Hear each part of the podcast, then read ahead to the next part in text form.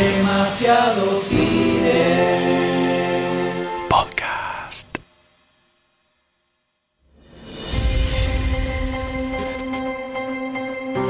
Everyone around me, they feel connected to something. Connected to something I'm not. El anime que definió el cyberpunk de los 90 vuelve. Pero ahora de la mano de Hollywood y con personas de carne y hueso. We saved you. And now you save others. La pregunta es, ¿pasará la prueba del fandom?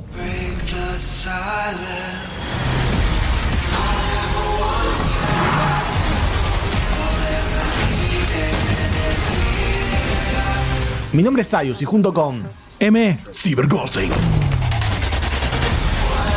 hablaremos de la película live action de Ghost in the Shell. I'll find out who I was.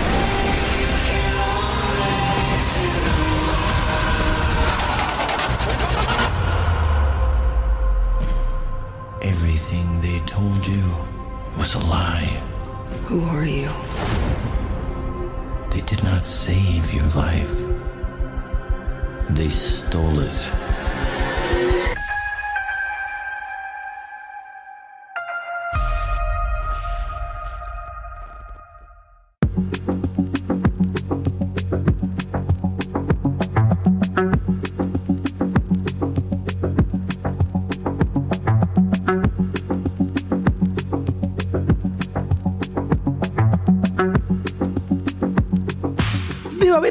Especial en el infierno para todos esos directores o productores o, o guionistas que deciden hacer adaptaciones de películas de otros medios exitosos, ¿no?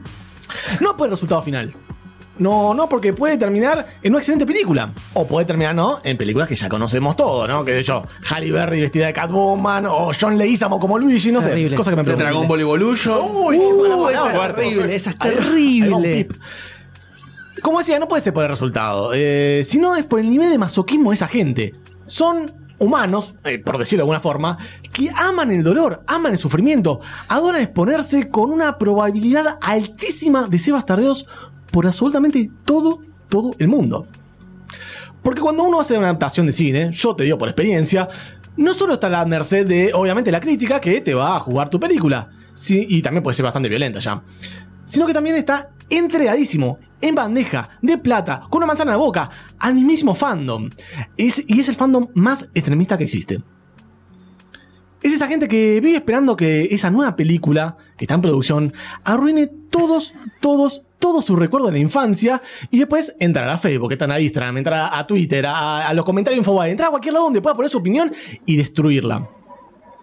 Si bien no es una, una- no fue una adaptación, es algo que vimos el año pasado con Ghostbusters, que salió todo un fandom idiota machista a aniquilarla.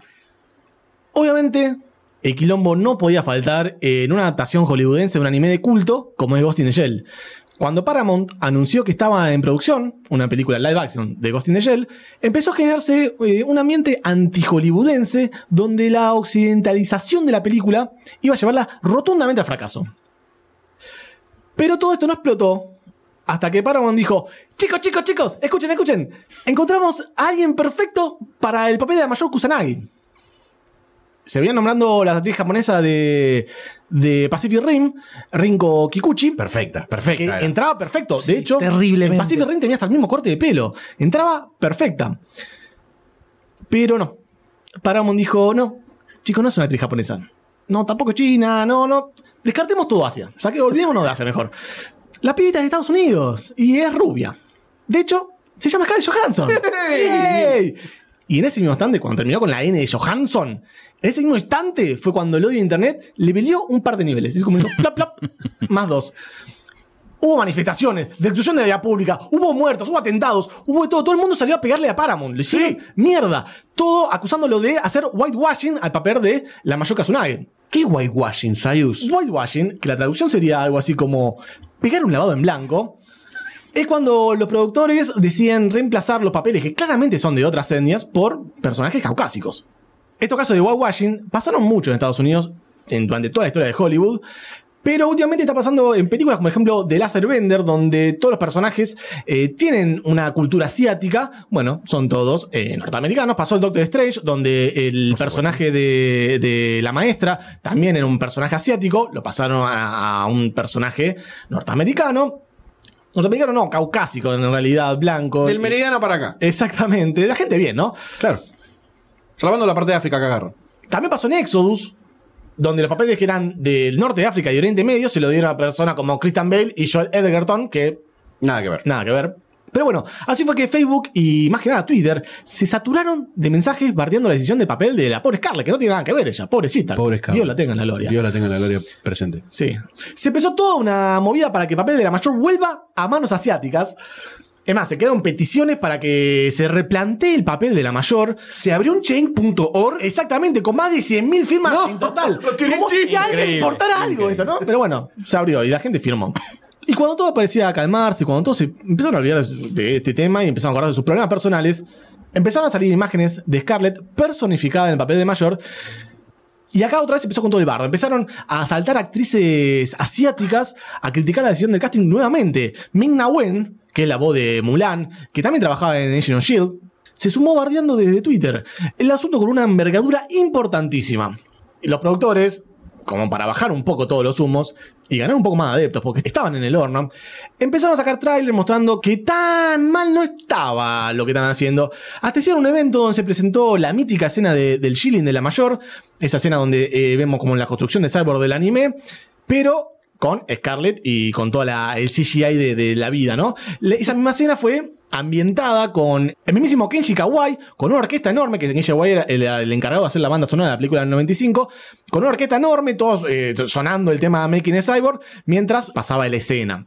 Con para seguir sumando opiniones positivas a la producción, se llamó al director de- del anime, Momoru Oshii, para hacer también un trailer donde se lo mostraba a él, muy contento con esta adaptación. Scarlett, Scarlett. Claro, charlando también con un poco con el, con el director, Rupert Sanders, opinando que esta adaptación iba a ser lo mejor que le pasó a la vida. La Vanel Kiss.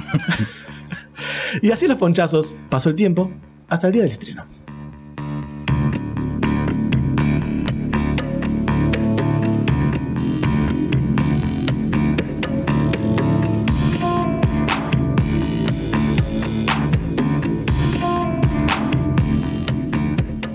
Hay una parte de lo que decía Sayus en esta intro sobre el fandom violento frente a estas adaptaciones que tiene cierto porcentaje de veracidad o de fundamento que es donde generalmente cuando este tipo de obras pasan por la picadora de carne de Hollywood las transforman en cosas vacías del sentido original que tenía la película o el anime o lo que sea cuando salió, sobre todo cuando hablamos de obras asiáticas. Claro. Porque anime, manga, los asiáticos en general, tienen una forma de narrar muy distinta a la clásica occidental de Hollywood.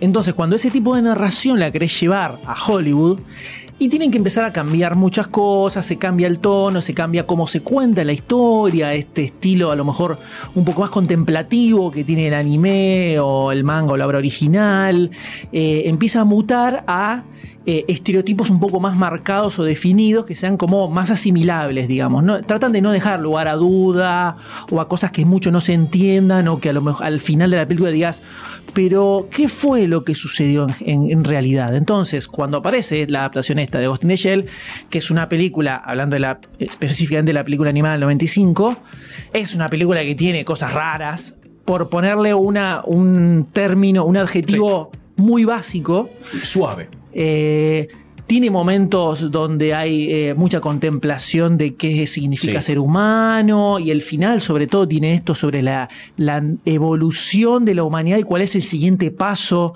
evolutivo que tal vez no es el que nosotros pensábamos y se crea una nueva conciencia que es unión de un eh, eh, ghost de un ser humano real y un ghost fabricado por una máquina o sea hay como cosas metafísicas bastante violentas era obvio que todo eso no iba a sobrevivir ni a palos en esta película. Entonces, ahí es donde surge esta aprensión, creo yo.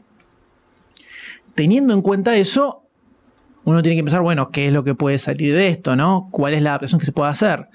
Y habiendo visto la película, a mí por lo menos me sorprendió en muchísimos aspectos más de lo que pensé que me iba a sorprender, para bien. Si tuviera que, que resumir en una frase la sensación después de salir de ver esta película es, me cagó, me, me cagó bastante eh, dentro de lo que pensaba ver.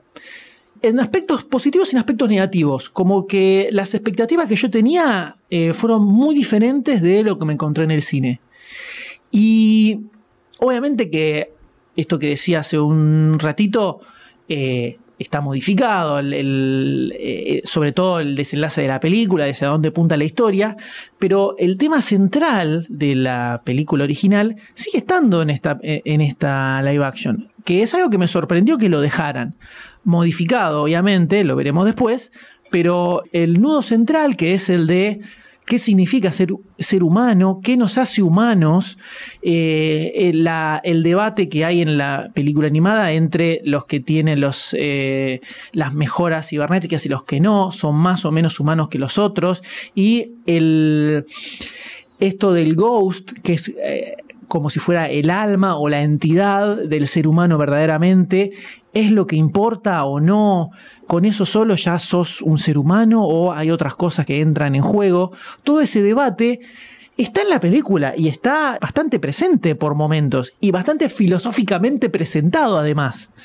Todo eso me sorprendió. Y alrededor de eso hay toda una creación visual de esta Ghost in the Shell que es diferente de lo que se ve en, en el anime, que me pareció espectacular. Que yo aclaro que yo fui a ver la película sin haber visto nada, ni un trailer ni nada, solo el afiche de Scarlett saltando a, través de la ventana.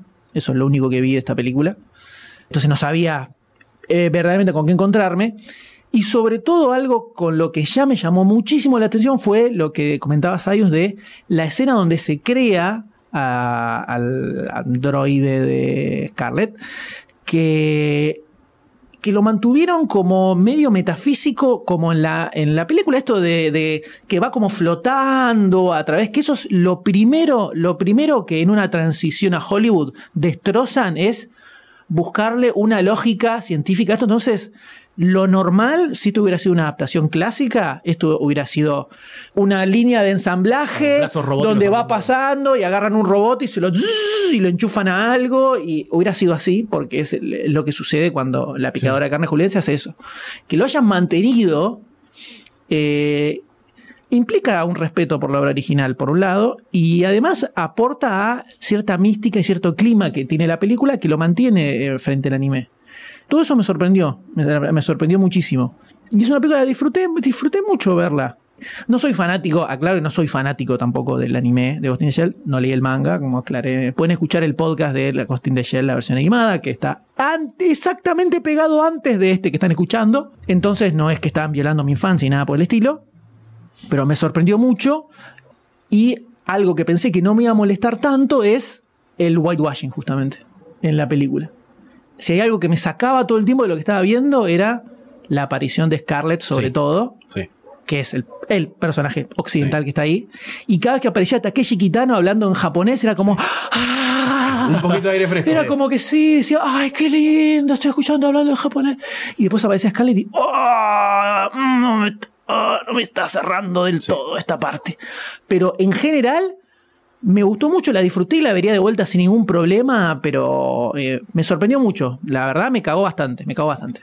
Algo, algo de eso me pasó a mí también, pero me gustaría aclarar que habiendo grabado el podcast anterior, habiendo visto muy recientemente el anime, sin tener un recuerdo tan vívido como por ejemplo en Akira, que el recuerdo en Akira cuando la ves es como tipo te marca para toda la vida. Ahí sería muy diferente la experiencia. Exactamente. Súper diferente sería la Súper experiencia, te diferente. lo puedo asegurar. Otra cosa, Te Akira, no es Ghost in the Shell, muchachos, no comparemos más. O para nosotros, o sea, para nosotros, porque está. No, no, puede estar el que. eh, a ver, yo de Akira vi el anime 500 millones de veces y leí el manga también.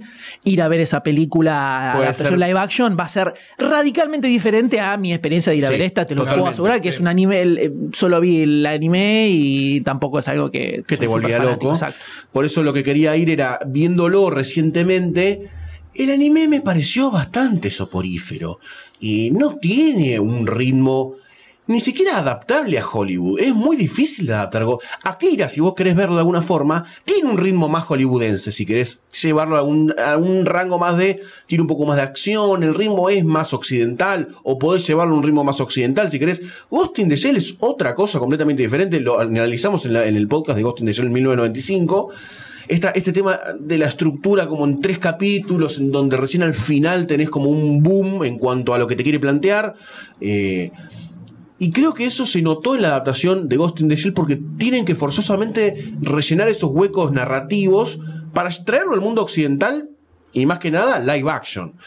Y el primer punto que noto cuando veo que la gente que ama eh, ext- extremadamente al, al producto original, eh, el primer elemento es ese, que lo aman, que lo aman y no hay una crítica constructiva hacia el anime tampoco, eh, y eso ya es como que me pone en un, en un ambiente muy diferente para poder hablar de, de la película live action, porque no es objetivo, y, y es, no sé si peligroso, porque no está en peligro ninguna, ningún gobierno del mundo, ¿no? Por todo esto, ni, ni la cura contra el cáncer, eh, pero cuando vos hablás de una película amándola y el, y el tema principal es eliminaron todo de la principal, no estamos analizando el producto original, que es esto, que realmente es un producto original, porque parte de eh, la temática central no está.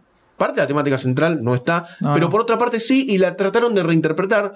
Yo creo que llevándola para uno de los puntos que menos me gustó de la película, que es este mensaje medio moralina que queda flotando en el aire, eh, que no te, hacia el final es como que la humanidad es las acciones que te definen. Medio eslogan de galletita de la suerte, me pareció. Después lo- lo spoiler, después entonces, todo lo que construyó medio tétrico la película en algún punto, que era lo de cómo conseguían eh, los shells de los Ghosts, en algún punto, haciendo paralelo con la película original, era bastante turbio. Y me pareció turbio en el contexto mismo del futuro semidistópico que plantea la película. Eh, y eso me parecía que está bien ahondar en algo que a vos te hace un tajito en el alma y te deja sangrando en toda la película. Que en Ghost in the Shell aparece en el final, en la de 1995 aparece en el final, todo ese mensaje metafísico que te que cobra sentido todo lo anterior. Acá me, me pasa un poco eso que me queda trunco, pero igual me terminó gustando la puesta en escena. Eh, Está muy bien adaptado el, el futuro distópico que se imaginaba en el 95 contra el futuro distópico que nos podemos imaginar ahora en cuanto a la abundancia de eh, invasión en la vida humana de todos los productos tecnológicos, ya sean realidad aumentada o realidad real en tu cerebro con un pedazo de metal. Eso me pareció que está bien. Y sí, lo más choto es Scarlett Johansson. Lo más choto de la película. Porque es encima es, todo re Japón, Eh, todo sí, japonés, lo- sí. lo- o sea, esto, y cada vez que aparece Pero Scarlett hasta. Beatu funciona bien. Tampoco tiene buena actuación. Pero porque No, pero todo funciona bien cuando le reemplazan los ojos. Sí, sí, lo ser, lo sí, sí. cuando le ponen los Que ojitos. son raritos. Podría ser un poquitito más grande, pero funciona, también. pero Bien. funciona, listo, pero funciona igual. Entonces, ahí es donde funciona el, el gran problema de la película es Scarlett Johansson que te saca completamente te saca de, de- de- del espectro Sí, narrativo te lo saca. o sea, me imagino esto con, con Rinko Kikuchi, que lo Oh. decía así, y digo, uy, me voy en seco mal. Eso, esto hubiera sido muy, mucho más zarpado. Pero creo, que- creo que el problema no es el whitewashing de Scarlett Johansson, sino que es Scarlett Johansson misma. No, no la vi bien en no, el no, no, personaje. no, no es creíble dentro del personaje. Esto no con Charlize Theron funcionaba completamente diferente. Así nomás te lo digo. Charlize Theron. Charlize Theron hizo Iron Flux, la adaptación de Iron verdad, Flux. sí, verdad. Y una de las mejores cosas que funcionó en esa adaptación de Iron Flux No, fue eh, ella. Furiosa en Mad Max, está. Bueno, sin ir más lejos. Además Eh. es una mejor actriz que Scarlett Johansson. Sí. No, pero el tema es que no, o sea, no, no me la creía Scarlett No, haciendo nada de lo que no, hace en la película, no, saltando no. por los techos, Nada. revoleándolo. La veo como muy, muy blandita. O sea, Muy fofa. la quiero agarrar y abrazar por, Fofita, y a- sí. abrazarla por todos lados. Ya está, Scarlett, No, ya está. vamos a casa, vamos a casa. Te lo puedo asegurar, te lo puedo asegurar. De hecho, hay escena donde el CGI es obvio en Scarlett Johansson Sí. saltando de pared en pared. Es, es obvio y, y duele un poco. Pero creo que Ghost in the Shell corre con la desventaja de ser una adaptación de algo de hace 20 años que se adaptó dos millones de veces. Que fue la influencia de muchas películas y muchas series y muchos muchos pensamientos, historias que tenemos, ya eh, salieron, por ahí no directamente de Shell, pero tuvo mucha influencia. Entonces, es difícil, 20 años después, hacer algo que también sea único, impactante, siendo tan influyente. Me pongo en esa postura. Si no viste el anime o nada, por ahí hay cosas de acá que te van a parecer conocidas de otros lados. Igual, eso es lo difícil. en el medio encarar. en el medio estuvo Matrix.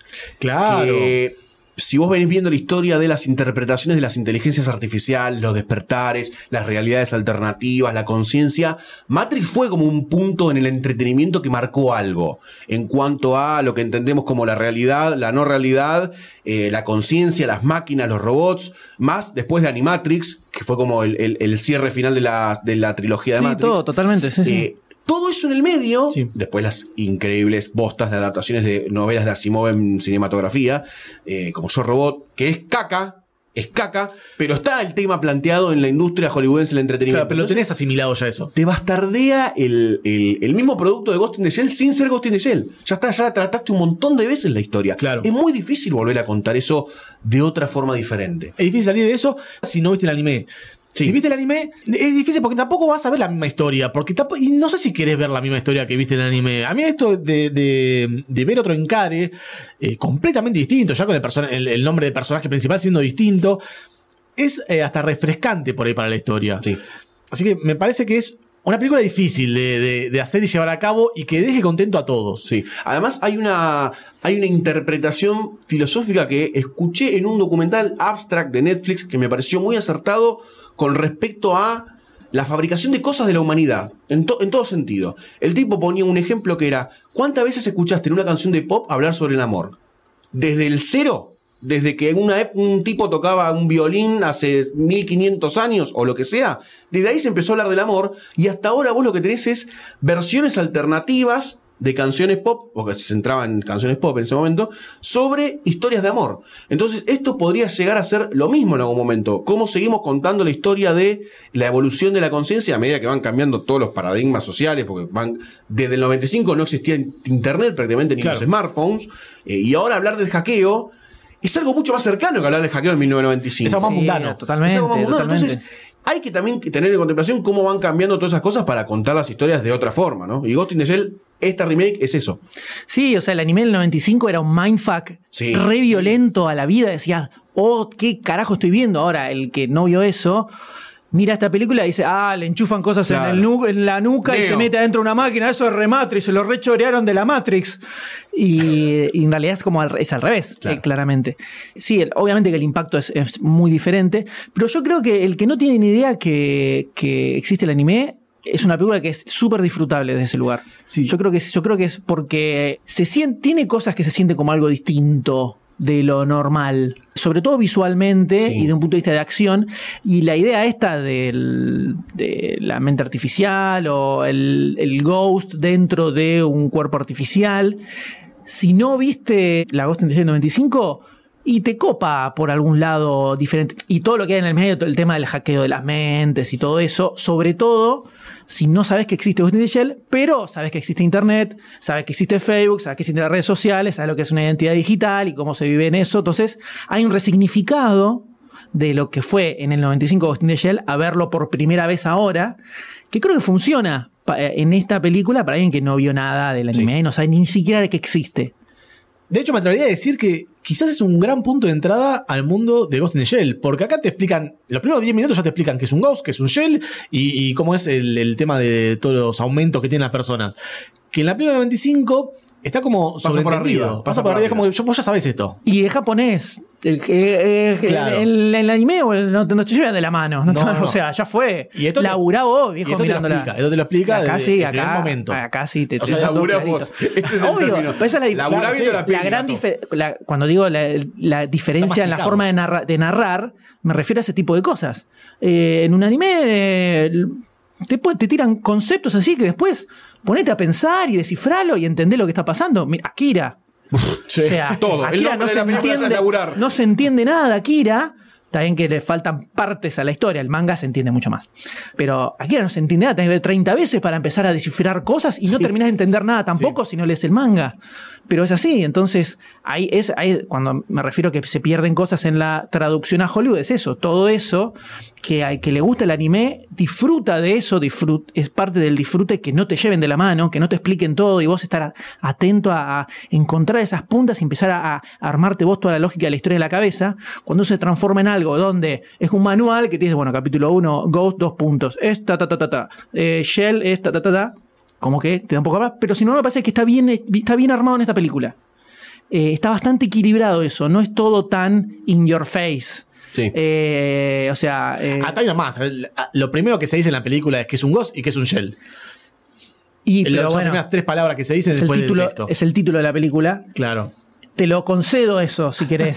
Pero después, qué sé yo, eh, la mina tiene el traje que se hace invisible y nunca te explican Nunca qué es el traje, sí. de dónde salió, dónde lo tiene, es parte de su piel, ¿no? ¿de dónde sale? Nunca te lo explican. Sí, y eh, en una adaptación mucho más clásica arrancarían diciendo, bueno, porque fabricamos este nuevo traje que es una aleación súper espectacular que reflecta la luz y hace que te puedas camuflar. Y te muestran a la mina como probándolo porque todo te lo tienen que explicar. Sí. Y acá no te explican todo tan así.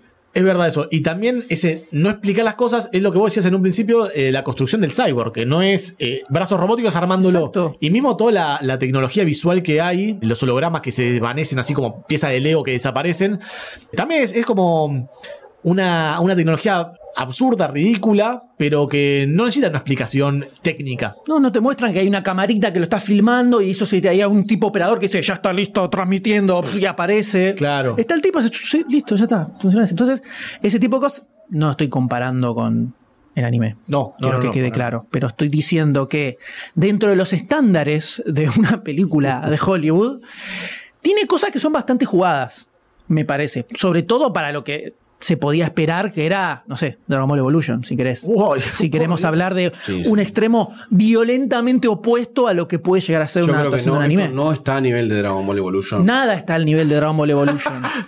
No. Ni Green Lantern está está al nivel de Dragon Ball Evolution. en muchos lugares Ghost Bueno, Evolution. pero no le de- no podés prestarle atención a todo lo que pasa en las redes sociales. Gente, yo tiro, yo disparo. Si pega el balazo en el cofre. Dragon Ball Evolution es aburrida de por sí. Sí, es, una, es, una- es un O sea, cáncer. ni- Dragon Ball Evolution es cáncer. ni- ni siquiera llegás a que es una mala adaptación. O sea, antes hay mil- 20 pasos anteriores de- Claro. de, cosas que están mal ahí.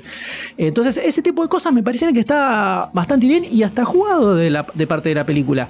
Y me parece que suma mucho. El tema es cuando aparece la caripera de Scarlett. Ahí- Me parece que es necesario de. Es un crimen de lesa humanidad no entrar en spoilers. Yo creo lo mismo, así que eh, sumerjámonos en este ghost de spoilers.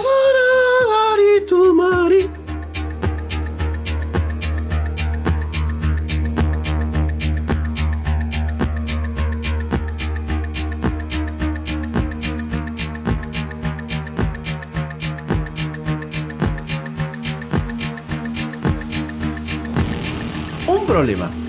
Ya que estuvimos siendo medios tibios, un problema. La banda de sonido, que era algo importantísimo en Ghost in the Shell de 1995, acá no fue tan eh, protagonista. Y eso me jodió un poquitito en las pelotas. Yo esperaba el... "Ah", Y que arranque y que me perturbe el ser. eh, metafísico ese tema, viste que esos temas orientales es como que, ay, qué tristeza que siento de golpe, me cae una bomba atómica. Ese tipo de tristeza lo esperaba en la película y nunca me lo terminó de acompañar, nunca me terminó de construir el momento con la música. Creo que acompañado a ese pensamiento, me parece que faltaron también eh, momentos donde haya una contemplación. En el anime cuando estaba ese tema del... Sí. Eh, era una escena siempre donde el personaje de la mayor estaba meditando, mirando cómo pasaban los barcos, o, o era toda una secuencia lenta. Que en esta película no hubo. Y que me molestó un poco que vaya saltando de locación a locación. En un momento es como locación, locación, locación, locación, locación. Y loco, pone un freno y vamos a pensar un poco qué está pasando.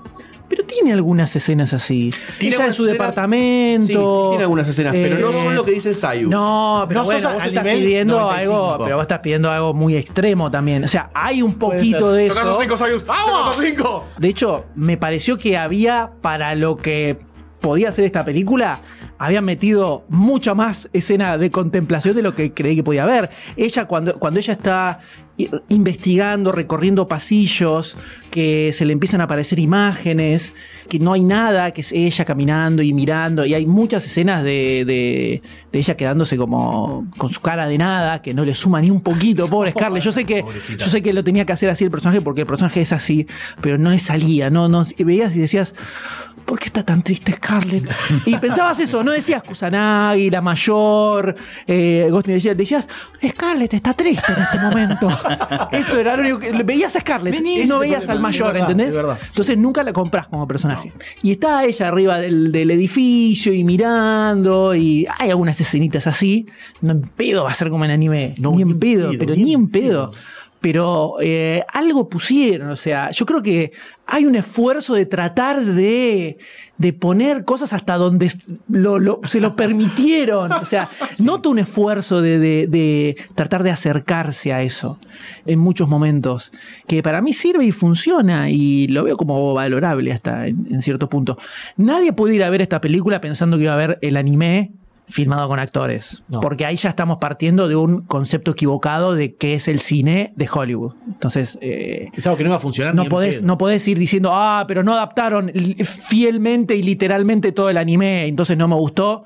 No, ahí el problema ya lo estás teniendo vos con la, la idea que tenías de lo que iba a ser esta película. A mí lo que me pasó con respecto a ese punto de la adaptación, por lo general no me jode nada que adapten como se les cante el orto mientras, No, mientras esté bueno, sí. Pero el tema fue que me sacaron una de las partes que más me gustó del, del Ghost in the Shell de 1995, que era esto de la eh, nueva conciencia que se generaba. Más allá de que Sí, te lo sí, plantea el eso, tipo lo, eso con- es lo que cambian. sí. Digo, venite a mi network, venite a mi network, sumate acá que vivimos eternamente y vamos a evolucionar. Queda muy por arriba, lo tira muy atado con alambres. eh, y Scarlett tipo niega esa evolución. Le Claro, dice, o sea, no, no voy el, a ir el ahí. problema es que le cambian Claro. el sentido del anime. Eso es lo que más me jodió. Ahí donde está, ahí donde la cagan. Ahí donde la cagaron. el chiste del anime es ¿qué es lo que nos hace humanos? Y ella diciendo, ya no soy humana, soy otra cosa Claro. y me, me entrego al, al pro- mi próximo paso evolutivo. Lo que quieren hacer acá. Acá es al revés. Claro, le dan un significado a la humanidad que dice, no somos tu memoria, no sos tu memoria ni tus recuerdos, sino que te definen tus acciones, ¿no? La humanidad va por ese lado. Y es como que no, de- no depende tanto en dónde estás. Ok, se entiende la idea, pero era mucho, conceptualmente era mucho más fuerte la otra. Sí, y termina yendo a visitar a la mamá al Claro, final de la es película. esa Sí, es la- muy la escena de la madre, de la madre son y raras. final de Hollywood, o sea. Sí, la mina hablando estamos- en- en- en- como si estuviese enferma en, en- en inglés, boludo, no. Hablando como la china de- del supermercado. acá. Sí, sí, ah, cambio, no tengo caramelo. No, Caramelo. no, no, hablame mejor, hablame mejor en chino, en japonés. Igual me copó esto de cambiar lo de el, paso evolutivo de la humanidad a el tema de la identidad. es más eso, cercano. Eso me, me pareció bueno y no podía no pensar todo el tiempo en la dictadura, boludo, mirando esto. Bueno. Era, es una gran alegoría de la dictadura del 76, toda esta película de Austin de Shell, bueno, sin ir más tranquilamente. lejos secuestran pibes todo, subversivos. por eso Es digo, por eso todo, todo. Los desaparecieron. La mina ese desapareció mi hija, no sé dónde Están está. en Hakata, no Claro. están, son como figuras Desaparecieron. desaparecidos. Videla Desaparecieron, le robaron la identidad, le pusieron otros recuerdos, le dieron al bebé a otros padres, o sea, todo, sí. todo, todo, todo está ahí. Todo, todo es una gran alegoría de la dictadura militar. Si querés analizarlo desde un punto de vista extraño y bizarro, lo puedes hacer. Entonces, eh, no me, no me, no me disgustó eso como adaptación del, del tema. Para mí, ella tendría que haberse metido en su ne- la network del, del chabón este o algo, Claro. algo ahí tendría que haber Yo pasado. estaba esperando en el momento Algo ese tenía que haber pasado del ahí. final. eh, fíjense lo que son los spoilers, que saltamos a lo más polémico, que es el final. Sí, sí. Cuando ellos están ahí juntos, como en el anime, yo esperaba algún tipo de buen perá que voy a la red y hablamos ahí en una forma metafísica. Y no pasó. Para mí es algo así. si ahí, Eh, si ahí pasaba eso, yo decía, bueno, listo, estoy contento. claro, o ella, o sale su cuerpo y se convierte en el celular de Her, ponele, ¿viste? Claro. Eh, algo así, sí, o en una conciencia. Eh, Joaquin Phoenix sí, comprando la app. En una conciencia en la red que puede llegar a todos lados. O sea, Claro. como que hay una. Una cierta eh, evolución, como en el anime, no tan hardcore, donde tenés un renacimiento físico también Exacto, incluso. exacto. Pero ponele que ella se mete en esta network y forma parte de esa red gigantesca que está en todos lados y se convierte en una especie de conciencia más universal. Sigue estando este, el, el nudo este central de la evolución Sí. a otro estadio y garpa con el personaje. Pero se comieron, ahí Se se, comieron comieron, los los mocos. Ahí tenías también los mocos. dos puntos, como decían ustedes. Es lo que se busca también en el personaje de la mayor es buscar la humanidad del personaje. Eso por un lado. Y por otro lado es que le bajaron también el nivel de filosofía que tenía Sí, eh, sí. El, la- el anime 95. Entonces algo más terrenal que es el cuerpo humano. En el, el anime 95 es como más qué es el ser y qué es eh, estar vivo y por qué la inteligencia artificial está viva y la otra no. Entonces... No, pero bajaron- acá hay, acá ahí. no, pero acá hay mucho de eso en cuanto a ella, ella, su mente, sus recuerdos, cómo le pueden borrar cosas. Hay la escena donde la mina está viendo código, le dice, no, acá puedo ver todo lo que tenés en tu mente. Eh, esto, este que te apareció acá, ¿te lo borro? ¿Crees que te lo borre? La mina diciendo, sí, doy mi consentimiento para que me lo borren. Y borrarle recuerdos de la mente, o sea, hay cierta cosa que te dice hasta, y donde la- ella misma dice, le dice a la doctora en varias oportunidades, ¿qué carajo soy? ¿Qué soy? ¿Soy humana? ¿No soy humana? Si me puedes ver todo, mi- toda mi mente, la puedes ver en un código, una pantalla. Está un poco eso, no es solamente físico, me No, pero- parece. sí, pero me parece que para más que nada por eh, el tema que el anime se veía de otro lado completamente distinto eso. Me parece que se veía más por el, el alma que ella decía que estaba, el ghost, que se había creado ya en la inteligencia artificial. Y que ella también lo tenía, que no en un momento ya ni sabía si era un ghost eh, humano o un ghost eh, creado por inteligencia inteligencia artificial. Ah, ya te entendí, sí. Entonces me parece que iba más por ese lado de que es realmente, no que es eh, un cerebro dentro de un cuerpo cibernético. Claro, en, ese sentido es mucho más literal el mensaje en esta Agustín. Claro. Sí, ya en el sí, momento de decir, estamos insertando un cerebro en un cuerpo sintético, tipo tu ghost está en el cerebro o estás acá, Tu por cerebro, acá. tu cerebro es esto y sos vos. Claro, exactamente. es- Eh, pero me parece que sí era un. Lo, sabemos cómo son los nipones. Los nipones pisaron el acelerador, eh, también en Ghost in the Shell, y al final te contaron todo lo que querían plantear con un monólogo. Sí. Y hace 22 años. Claro, Además. Tal Además. cual, tal cual. Tranca, tranca. Claro, enfermito. Eh, y acá no lo, no lo podían hacer, no lo podían hacer. Creo que la resolución estuvo bien para lo que plantea la película. Me da un poco de pena o un poco de... Me deja un sinsabor el final en donde ella Sí, te- termina siendo una herramienta más de algo que es mundano. En cambio en la película Ghost in the Shell pasa como algo, bueno, se transformó en otro ser y esto es metafísico. Claro, otro nivel va. Otro nivel. Parece más el final de la película del 2015, que es como la pre- una precuela, una especie de precuela de la Agustín del 95, que termina así, que, con ella que forma parte de la unidad esta. Pero hubiera estado mucho más piola como final que, que la mina acepte. O sea, en el anime te dicen soy humana o no soy humana. Y ella termina decidiendo, ya fue, no soy humana, soy otra otra cosa, decido ser otra cosa, me cago en todo. Y acaba por el otro lado, dice, no, quiero seguir siendo humana, me Claro, quedo en el cuerpo, chau, eh, novio de mi infancia, eh, y se va con eh, Batou, Sí. así toda reventada, para seguir siendo un superhéroe ¿sabes? cibernético. Siguiendo la lógica nipona, arrancamos por el final, vamos para atrás. Nos salió de pedo, pero tiene una lógica en todo esto. Eh, ¿Qué les pareció el aspecto visual de la película? Parece A mí me es- encantó, me Es, el gran golpe. A mí me es pareció gran espectacular. Me pareció excelente todo el tema de- de- del uso de la publicidad en la vida pública constante y cómo acá lo llevaron a otro nivel Sí. completamente distinto. Eso me gustó muchísimo. Sí, sí, lo- los, monstruos gigantes de, de Hologramas por doquier. publicidad me pareció Hay un par de metamensajes ahí de Adidas, Sonda, hay un par de publicidades reales. obviamente. que habla de eso mismo, ¿no? Cristiano Ronaldo corriendo, gigantesco.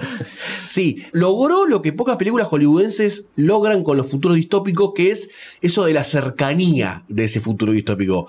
No, sé si estamos tan lejos de ese tipo de publicidades, de ese tipo de invasión en cuanto a... Porque hoy por hoy estás en Facebook y hay un algoritmo loco que vende tus datos y te ponen publicidades según lo que vos consumís y vos decís... Che, qué extraño todo esto. Eh, y es como una suerte de invasión a tu vida que está quizás más cerca de lo de Black Mirror que de Ghost in the Shell. Pero la cercanía esa de no pasa tan seguido en Hollywood que te lo planteen visualmente y vos digas, puede ser, che, puede ser. Que es algo que pasa en Blade Runner también, que está muy bien hecho ese tipo de. Sí, esto, eh, por momentos se, se siente como una versión con esteroides de más colorida de Blade Runner, pero creo que visualmente se ve hasta como un toque original. Sí, De- es diferente. eh, entonces lo ves y decís, uh, mirá qué piola esto, como diciendo, y todo el resto, los robots, el diseño que tienen los robots y las, los distintos apliques tecnológicos que tienen los seres humanos, todo eso me parece está espectacular. Está la escena del, del, del robot Sí, mecanógrafo con todos lo- los dedos separados en 300.000 deditos, eh, que está muy buena, el hackeo cerebral, yo creo que tiene, tiene eh, ideas muy copadas que, Sí. que le puede gustar a quien no conoce el Sí, anime. inclusive parece como algo que dijimos, que destacamos en su momento hace mil millones de años con Avatar, que es que Avatar pensó todo un universo, a pesar de que la película es una bosta, pensó todo un universo entero y le dio una lógica. Acá todo tenía una lógica. La energía funcionaba de una forma, había sonidos con los datos, los robots, tenías toda una gama de robots diferentes, desde los que eran completamente cibernéticos hasta los que tenían implantes, hasta los que no se entendía si eran humanos con mitad entera de un cuerpo robótico todo ese ecosistema que fue pensando Ghost in the Shell lo armó perfecto. Lo armó perfecto y lo pensó de principio a fin para que vos todo lo que vieras tuviera sentido. Eso me parece un esfuerzo de producción enorme porque en Ghost in the Shell no está tan planteado. La gente que tiene implantes es como que no se nota tanto que tiene implantes y es como algo natural. Ya la gente tiene un 70%. En el anime, decís. En el anime eh, está como más aceptado y no te lo muestra tanto. Acá es como que hay un montón de niveles de implantes y podés entender que el futuro fue evolucionando en ese lado. También la, la construcción de la ciudad me pareció muy Neo Tokyo 3 de, Sí, de- sí. de Evangelion. eh, Me pareció muy, muy copado. Y todas esa, esas paredes enormes con 2 millones de edificios y 10 millones de aires acondicionados y ventanas. eh, toda la gente hacinada viviendo. Que lamentablemente esos Muy son, son reales, ¿no? Claro, muy asiática toda la construcción. Eh, me, me- me sorprendió mucho. Me, me cayó muy bien. Me cayó muy bien. Y algo que también me gustó mucho de la película, que es completamente ajeno a Ghost in the Shell, que Ghost in the Shell animada, es el tema este de la crew que se le arma alrededor de la mayor. Eh, lo que es el director de ella, me gustó mucho la impronta que tiene como un oriental que tiene tipo un código de honor eh, real, más allá de la evolución de las máquinas, lo tiene el código de honor. Muy bien el japonés. Muy bien, no, muy badass, genio. muy Además La japonés. escena, la ese- una Sí, es la sí. escena donde, Donde lo atacan a él. se me hace. se me- sentí cosas. No donde mandes, sentí cosas fue no mandes a conejos a matar a un zorro. Toma. Eh, vamos. Genio, un genio cuando está ahí, ahí- sale. Todos los agentes pasen Todo, comunicación todo, mental. todo. Nos han descubierto. Ahí dije, Buenísimo. Takeshi, te amo, Takeshi. buenísimo. Buenísimo. Todo eso- y También me gustó el personaje. eh, Me copa más cuando le, cuando Le ponen los ojitos. Cuando le ponen, lo veo como un, eh, como un, un hooligan genérico. Le ponen los ojitos y es una boludez, pero me cambia tanto el personaje. Sí. No sé, debe ser un tema racista que tengo. puede ser. Pero puede ser. me cambia, de me cambia muchísimo el personaje, muchísimo. Sí, y la sí. escena donde está con el gatito, con el perrito, cuando le vienen a buscar, que, que prepara el arma y no te lo muestran, te muestran que sale. Eh, esos tipos de cosas me parecen Sí, y además cambiaron también con esto de la crew, el otro personaje es el que es completamente humano, que acá le cambian la perspectiva, que en el anime lo mantenían humano porque querían a alguien completamente humano en el grupo para que tuviese ese, equilibrio. ese equilibrio, y acá él dice que es su decisión de mantenerse humano. Eh, Claro, es como una especie de, de- de Cambio- religión, Claro. aceptar lo- lo- Exacto. los aumentos. Exacto, que me parece bien mantener algo de, de la humanidad que dice, bueno, yo me mantengo acá eh, como decisión y no tanto como que el futuro está perdido, somos todos máquinas y a vos te dejamos así porque sos un perrito. Claro, no, y además está eh, en esa misma escena donde él da su declaración de no aceptación de, lo- de los aumentos. Está la escena donde se ve como el otro se cambia el hígado Sí. a un hígado robótico, entonces puede Tomar. Claro, puede tomar mucho más y puede. Fiesta todos los días, Fiesta, dijo. claro, all night long. Y también se ve el- como el lado humano de los aumentos. El lado humano, el lado no militar de los Claro. aumentos. Coloquial. claro, Quiero exactamente. una happy más grande. No hay, no crece nunca. Nah, ni implante no sirve, mami. ¿Por qué le dice la madre eso? ¿Qué le cuenta la madre? Nadie más. Qué feo. El pibe era muy, muy deforme, el que estaba buscando ese implante. Para mí el personaje de Takeshi Kitano fue excelente. La elección de Takeshi Kitano como el actor para que haga ese papel es genial. Takeshi Kitano es un actor ultra genio, increíble. Busquen las películas de este tipo. Eh, es el que hizo la Satoichi que se estrenó en cines acá hace unos cuantos años. Sí. Que me odiaron por arrastrarlos a ir a verla al cine, pero que es un película y lo mega ultra banco. Vean las películas de Takeshi Kitano, que es un genio. Y que lo hayan elegido para este papel es increíble y los que conocemos a, a Kitano y sus películas, te suma un nivel de badacismo extremo y es una de las cosas que más me jugaba en contra con Scarlett era, por un lado, tener a Takeshi Kitano hablando en japonés y al lado tener a Scarlett. Era como, no, ¿por qué está pasando esto? Me- me- era terrible. Aparecía eh, Kitano hablando de cualquier cosa y me imaginaba esta película con todos actores ponjas y, y- y era un éxtasis Sí, sí, increíble. Ni siquiera todos. Batou y Scarlett. Si querés todos los de la empresa loca, déjamelo como el, el diablo de Occidente que viene a destruir. No, eso me lo banco. Pero el personaje de Scarlett y el de Batou, me los imagino eh, orientales y me Levanta, sube. Levanta, levanta. El guion tal cual como está, pero eso solo me sube de una manera a la película que no te lo puedo explicar. Y habla en japonés, además. Sí, sí. Habla en japonés, O sea- pero para que la entiendan occidentales. No, hablaba en japonés subtitulada, pero cuando hablaba en japonés era como que volvía a que al, Sí. a- a- el alma del anime me salía. Me Igual que, que hable en japonés eh, le daba mucho más badacismo al personaje porque era como, me chupa huevo, ¿entendés? ¿Sabés lo que les debe haber costado lograr que les meter a un personaje hablando en japonés? ¿Sabés lo que debe haber costado eso? Por Dios, no quiero, no quiero pensar a ¿Cuántas tuvieron que succionar para que le- para- para- y los, los yankees odian los subtítulos. Sí. Odian los subtítulos. Y acá habla bastante Kitano. Sí, sí, sí. Y en japonés encima, o sea, es como muy raro. Eso es para niveles paupérrimos hollywoodenses. Eso es jugársela, muchachos, sí, aunque no crean. O sea, eso es jugársela. Y yo lo van como mucho un genio, hasta que chiquita. Otro elemento que me parece que está muy bien en la peli es que tiene una suerte de identidad propia, que muchos de ellos son arrastrados casi textuales con respecto al anime, es la acción. Todo lo que son eh, algunas peleas o lo que son tiroteos, inclusive los tiroteos están bastante bien, me pareció que estaban bien adaptados, eso que habíamos hablado en el podcast anterior de Ghost in the Shell, que es tiene su propia identidad, más allá de los animes que existían en ese momento, logra forjar una identidad Ghost in the Shell. Y acá con la peli, algo por el estilo pasa, algo por el estilo pasa, eh, y cada momento eh, en donde se desarrolla o una pelea, o un tiroteo, o una persecución en autos, está bastante bien, está bastante bien. Y es algo que Hollywood podía caer en recetas comunes y decir, bueno, hagamos la clásica, vieja, hagamos la clásica, tra, tra, tra, boom, boom. Y no pasó eso, se mantuvo contenido y eso me, me da esperanzas, o me gustó bastante. Sí, tiene escenas calcadas igual de lo Sí. que era el anime y otras que están eh, como haciéndole honor a lo Sí. que era el anime. La escena de- del lago donde el chabón llega al lago y empieza a disparar eh, y, y mismo la cara de, de la mayor acercándose ya eh, con el, el camuflaje térmico. Esa escena es calcada del anime. Sí. Es calcadísima. Inclusive que aparezcan estos tipos que son los que chocan el auto de la doctora, es un honor, es una mención honorífica. Claro, es un guiño. No tenía ahí. ni sentido que sean basureros y, y bueno, estaba, estaba. Sí. Pero me gustó que hayan mantenido esas cosas. Sí, la batalla final también está muy buena. Sí. La escena en donde ella entra a entrar a, buscar a Kuse, gran nombre.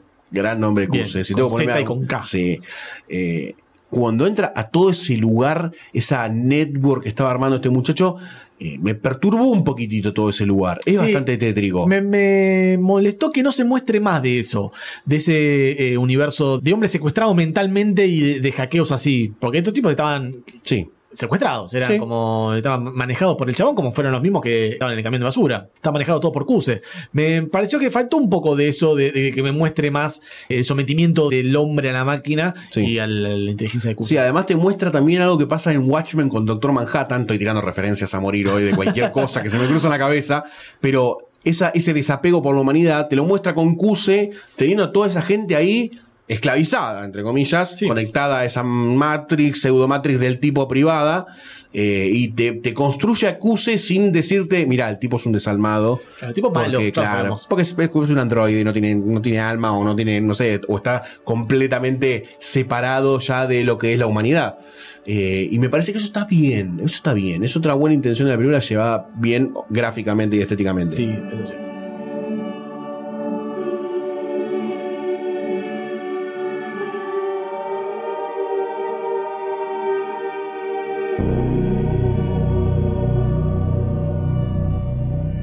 En la taquilla se está complicando un toque. La razón por la cual Scarlett la edición con protagonista fue porque Lucy, que se estrenó hace unos años, le fue muy bien con ella como protagonista de, de una peli así medio de acción sci-fi. Entonces por eso fue como la actriz yankee elegida para el papel este. Y arrancó un toque bajo. Se estrenó recién la película, entonces falta todavía tener números. Pero hay que ver cómo sigue. Aparentemente no va a irle como, como- igual que con Lucy.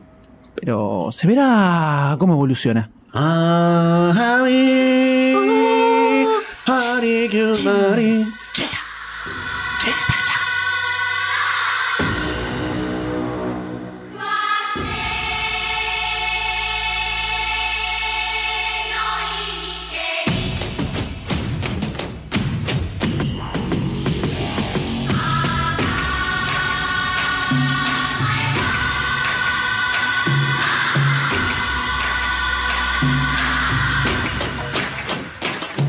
Si te gusta lo que hacemos y te estás preguntando cómo puedo hacer para colaborar con toda esa magia, la respuesta es muy sencilla. Entra a patreon.com barra lunfafm y convertite en patrocinador. Con tu aporte vas a estar dándonos una mano para crear más y mejor contenido.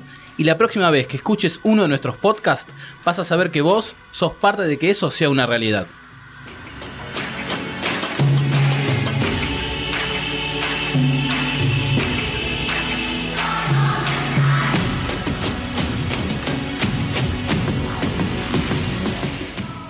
Si no te querés perder ningún episodio, suscríbete a Demasiado Cine en iTunes, iBox, Spotify o en tu aplicación de podcast favorita. Demasiado Cine forma parte de Lunfa, un lugar en el que vas a encontrar un montón de podcasts increíbles. Puedes escucharlos entrando a lunfa.fm.